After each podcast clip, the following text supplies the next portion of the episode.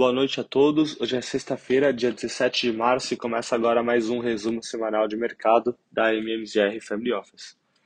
A semana iniciou com alta volatilidade nos mercados globais, principalmente no mercado de renda fixa, impulsionado pela sequência de notícias envolvendo o setor bancário dos Estados Unidos.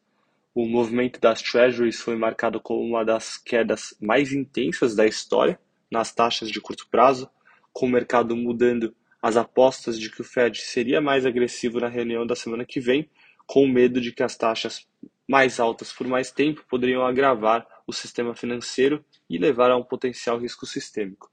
Além do governo anunciar na noite de domingo de que as quebras do Silicon Valley Bank e do Signature Bank não trariam impactos aos depositantes, vimos o presidente dos Estados Unidos, Joe Biden, direcionar ao público na manhã de segunda-feira, reiterando de que o sistema bancário no país é seguro. Em relação aos dados econômicos divulgados na semana, na terça-feira vimos o índice de inflação ao consumidor, o CPI, que veio em linha com o esperado. O núcleo veio levemente acima. O índice cheio aumentou 0,4% no mês e acumulou alta de 6% na comparação anual. Já o núcleo ao excluir os itens mais voláteis como alimentos e energia, aumentou 0,5% contra 0,4% esperado e acumula uma alta anual de 5,5%. A queda foi puxada por inflação de energia, alimentos e bens, enquanto a inflação de serviços segue acelerando, contribuindo com 69% da inflação cheia do mês de fevereiro.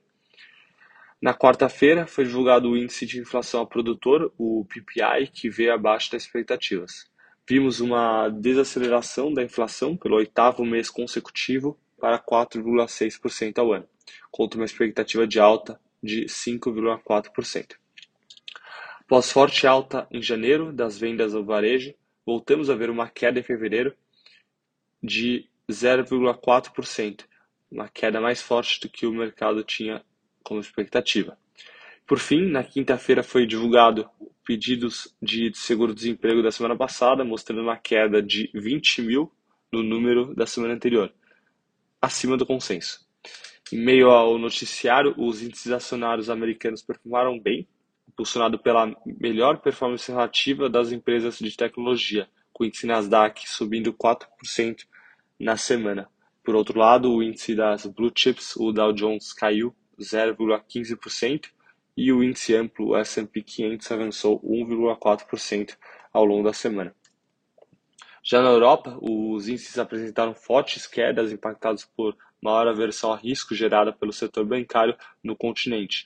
As ações do Credit Suisse caíram 25% na semana e contaminou o mercado como um todo, agravado pelo anúncio de quarta-feira de que o seu maior acionista, o Saudi National Bank, não iria providenciar assistências financeiras. Porém, ao longo da tarde, no mesmo dia, houve uma melhora após o comunicado de que o Banco Nacional da Suíça ajudaria com capital ao banco.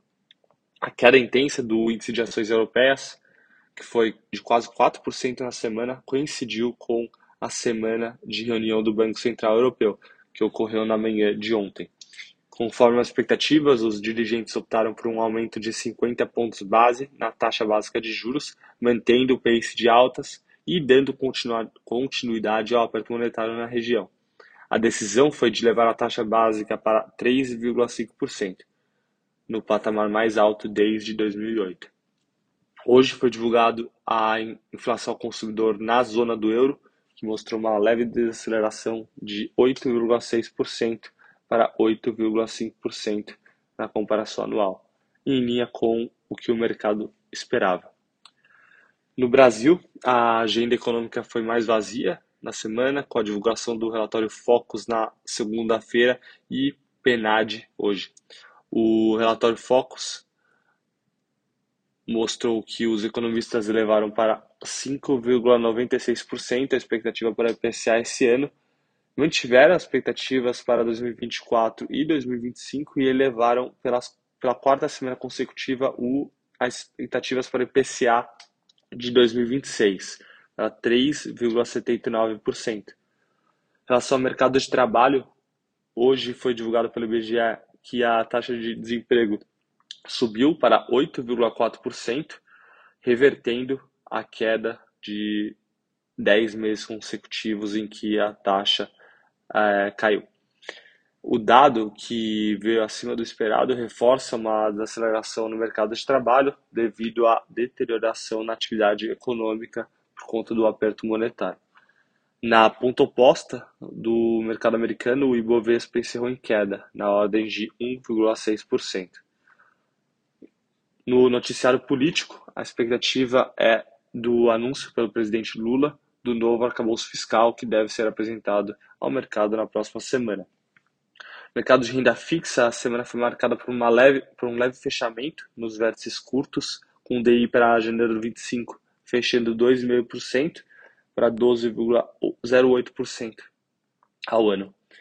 O mercado aguarda a decisão de juros com o anúncio após a reunião do Copom na quarta-feira da semana que vem, no mesmo dia da decisão do Fed pela taxa de juros dos, dos Estados Unidos, conhecido como a super quarta.